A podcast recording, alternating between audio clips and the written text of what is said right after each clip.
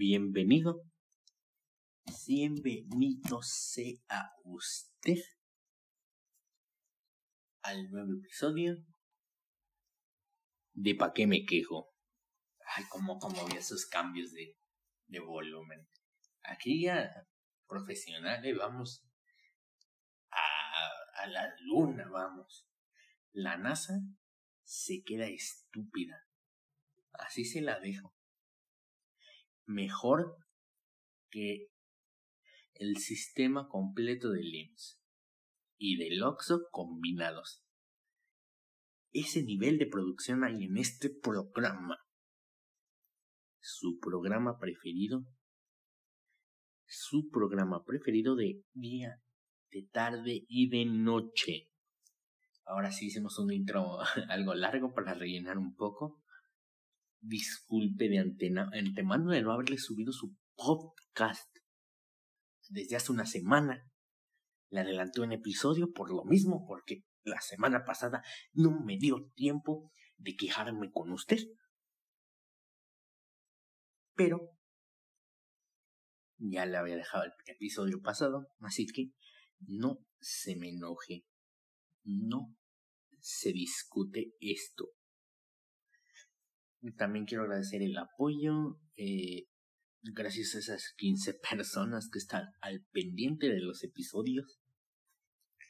Al pendiente de todo lo que subimos, de todo lo que nos quejamos. Se le agradece a esas 15 personitas tan especiales. Pero ahora sí, a lo que vino. A la carnita. Vino a quejarse porque no creo que esté aquí para escuchar las noticias del día. No, aquí uno viene a quejarse. Uno viene a hervir un poco la sangre, a liberar la presión que tiene dentro, el estrés.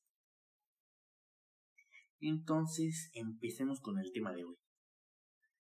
Y como hace poco eh, estaba viendo Netflix, dije, ah, ya sé de qué me voy a quejar con mi querido auditorio. Las series de TV. Las series especialmente de plataformas. Eh, ay, no, es que en serio, con solo pensar en eso. Ah. Ahorita toda la gente que se quiere ver interesante dice, ay, ¿viste esta serie? Ay, papi, ¿cómo que no viste esta serie, eh? Como que no te viste las seis temporadas de la casa de papel en dos días, eh. Es que, es que tú eres estúpido. Tú eres retrasado, ¿qué, papi? No simplemente tengo mejores cosas que hacer. Y hablando de esta serie tan mala, tan mal hecha, hecha con las patas, conocida como la casa de papel, que a cualquier morro básico le encanta y se la acaba en media hora, aunque los capítulos en total duren como 30 horas. No sé, la verdad no soy bueno en matemáticas. No es no es ni buena ni mala, simplemente es un es un buen argumento. Pero muy, muy mal adaptado a la serie, a la pantalla chica. En lo personal siento que la trama va muy lento, luego va demasiado rápido. Y los españoles no son para crear contenido. Yo escucho, con solo escuchar a los personajes hablando me duermo. Y mira, yo me acabé la serie solo para quejarme de esto, ¿eh? Vea el sacrificio que uno como narrador hace por usted. Para que me aprecie. Maldito. no, no se crea. Pero el punto. La casa de papel.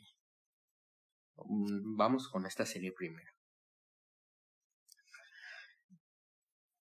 Si no ha visto la casa de papel porque usted es una persona que tal vez trabaje o tenga tiempo o no se haya enterado de este fenómeno o simplemente sea una persona lo demasiado eh, ocupada, lo demasiado concuerda como para no andar perdiendo su tiempo viendo series españolas. Le platico, le comento, le cuento de qué se trata La Casa de Papel. La Casa de Papel es básicamente una serie donde el argumento principal es que unos atracadores quieren robar el Banco de España sin matar a nadie, sin hacer ningún relajo y haciendo un movimiento social. Así como yo me quedé así la primera vez que escuché la trama. O así la interpreto yo. Solo que... No. No la ve así. O véala por el puro morbo. Es una buena, le digo, es una buena trama. Es decente la serie, pero aburre, aburre. Si la ve las seis temporadas, aburre, aburre y demasiado. Y luego imagínese en castellano. En castellano. Y lo que tiene de particular esta serie es que a veces la regulación del volumen no es la mejor. Uno tiene que verlo con el volumen al 150%. ¿Por qué? Porque siempre están susurrando. En cualquier momento están susurrando. Hágame el favor, hágame el favor. Imagínese usted, ah, no es que en serio, hágame el favor, ¿cómo, va a susurrar en una serie? Es una, una serie de acción, una, un, una, ¿cómo se dice? Pues sí, o sea, básicamente no es nada de drama, no es casi drama, es más de acción. Y en todos los momentos, si está, por ejemplo, en medio de unos balazos, están. ¿Y usted? Se preguntará. ¿Cómo llega aquí? En medio de este caos incontrolable. Para eso, regresemos siete años antes. Y ahí va, con el flashback de siete años antes. Profesor, ¿qué pasa si me encuentro en una balacera? Recordando el flashback a este preciso momento. ¿Qué tengo que hacer, profesor? Y el profesor dice, tranquila, doctor. Ya he planeado eso. Tú solo dispara. Las balas tienen un rastreador que encontrarán al enemigo sin matarlo. Solo lo dañarán. Y tú podrás salir ilesa sin ningún problema. Y ahora, tal vez no lo escuche, pero está pasando un camión con publicidad. También ya tiene planeado eso. Maldita sea el profesor, ya tiene planeado todo. Es como si él fuera el escritor de la serie. Hágame el favor. Y en esta última temporada no fue la excepción. Era todo tan previsible. Pero tan predecible. Que tuvieron que matar a uno de los personajes principales para ponerle un poco de emoción. Profesor, se ha muerto Tokio.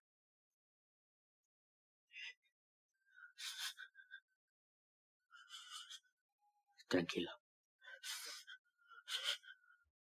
Aunque no lo parezca. Y aunque me duela. Ya lo tenía planeado. Ah, tenía planeado la muerte del personaje principal. Es que, Dios, ah, ¿cómo, cómo? No entiendo. ¿Qué, qué? Es que en serio. Profesor, ¿qué hacemos? Ya mataron a los personajes más importantes y que la gente más quería. ¿Qué hacemos para salir de esta, profesor? Tranquilo. Ya había pensado en eso. Mataremos al siguiente personaje principal que la gente más quiere. Vaya. No. Con estos escritores, los de La Rosa de Guadalupe se quedan pendejísimos. Se quedan en la lela. Es, ah, que no puedo. Y aquí uno se da cuenta el nivel de, de contenido en el que uno está acostumbrado a ver, porque es un fenómeno mundial.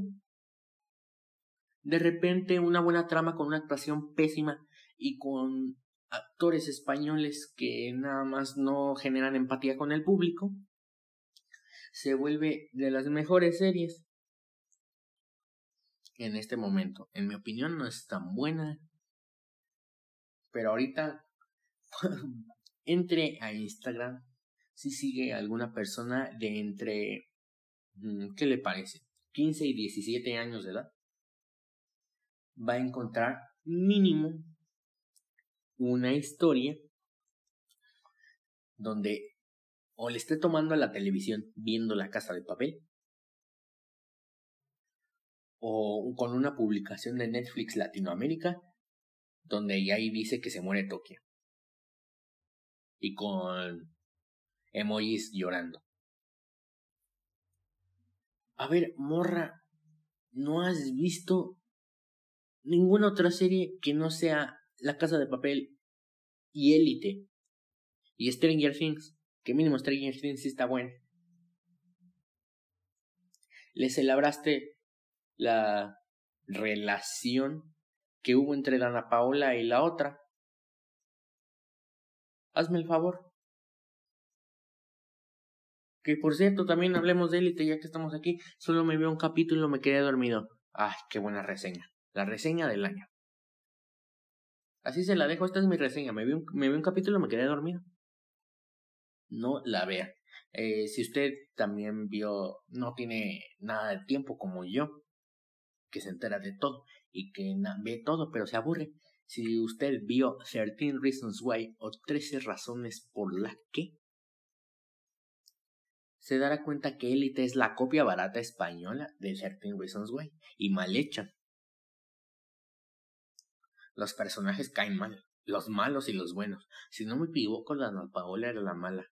Qué fe, qué mal actúa Dana Paola, en serio. No hay que andarle festejando esas cosas, la neta. A veces sí se pasan. ¿Qué otra serie? Mm, las series más, las que están ahorita peor y las que toda la gente, no toda la gente, es todos los morritos que de entre 14, 13, 14 y 17 años que creen que por tomar esa edad son cool y por formar cigarrillo electrónico van a tener un futuro brillante.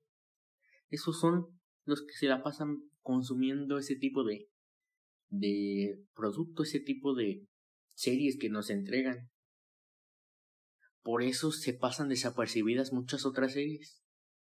Que si no fuera por la, por la gente que le, la gente ya más mayor, que le gusta el, el contenido de calidad, no hubiera buenas series, como por ejemplo en otras plataformas, como Amazon Prime, que salió, salió The Voice.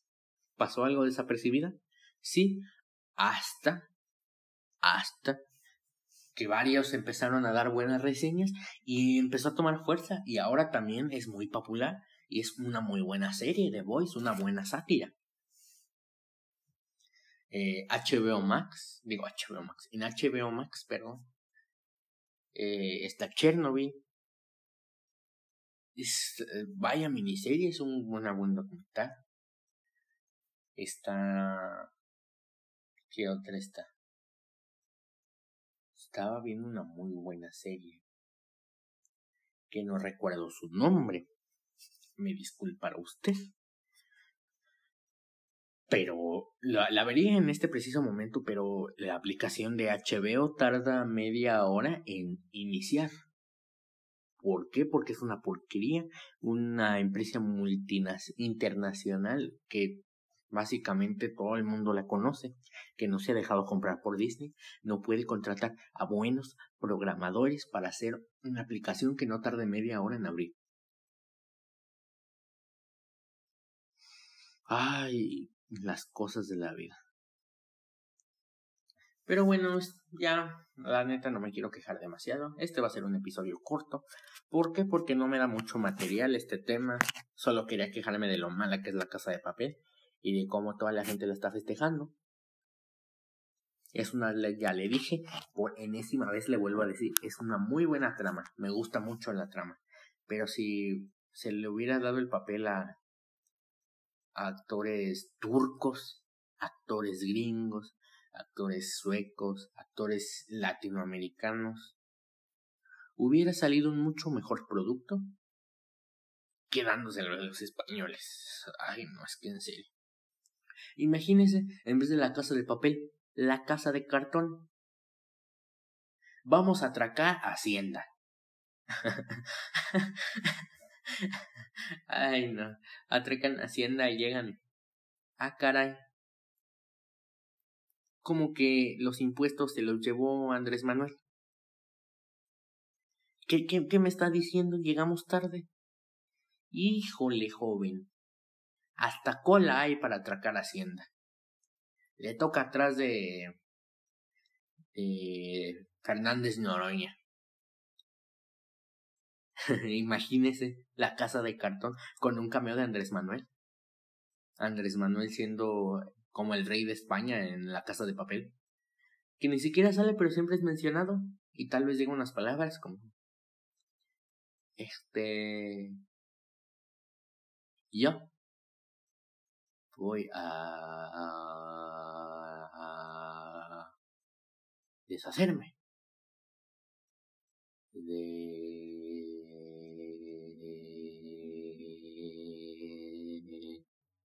esos atracadores que amenazan con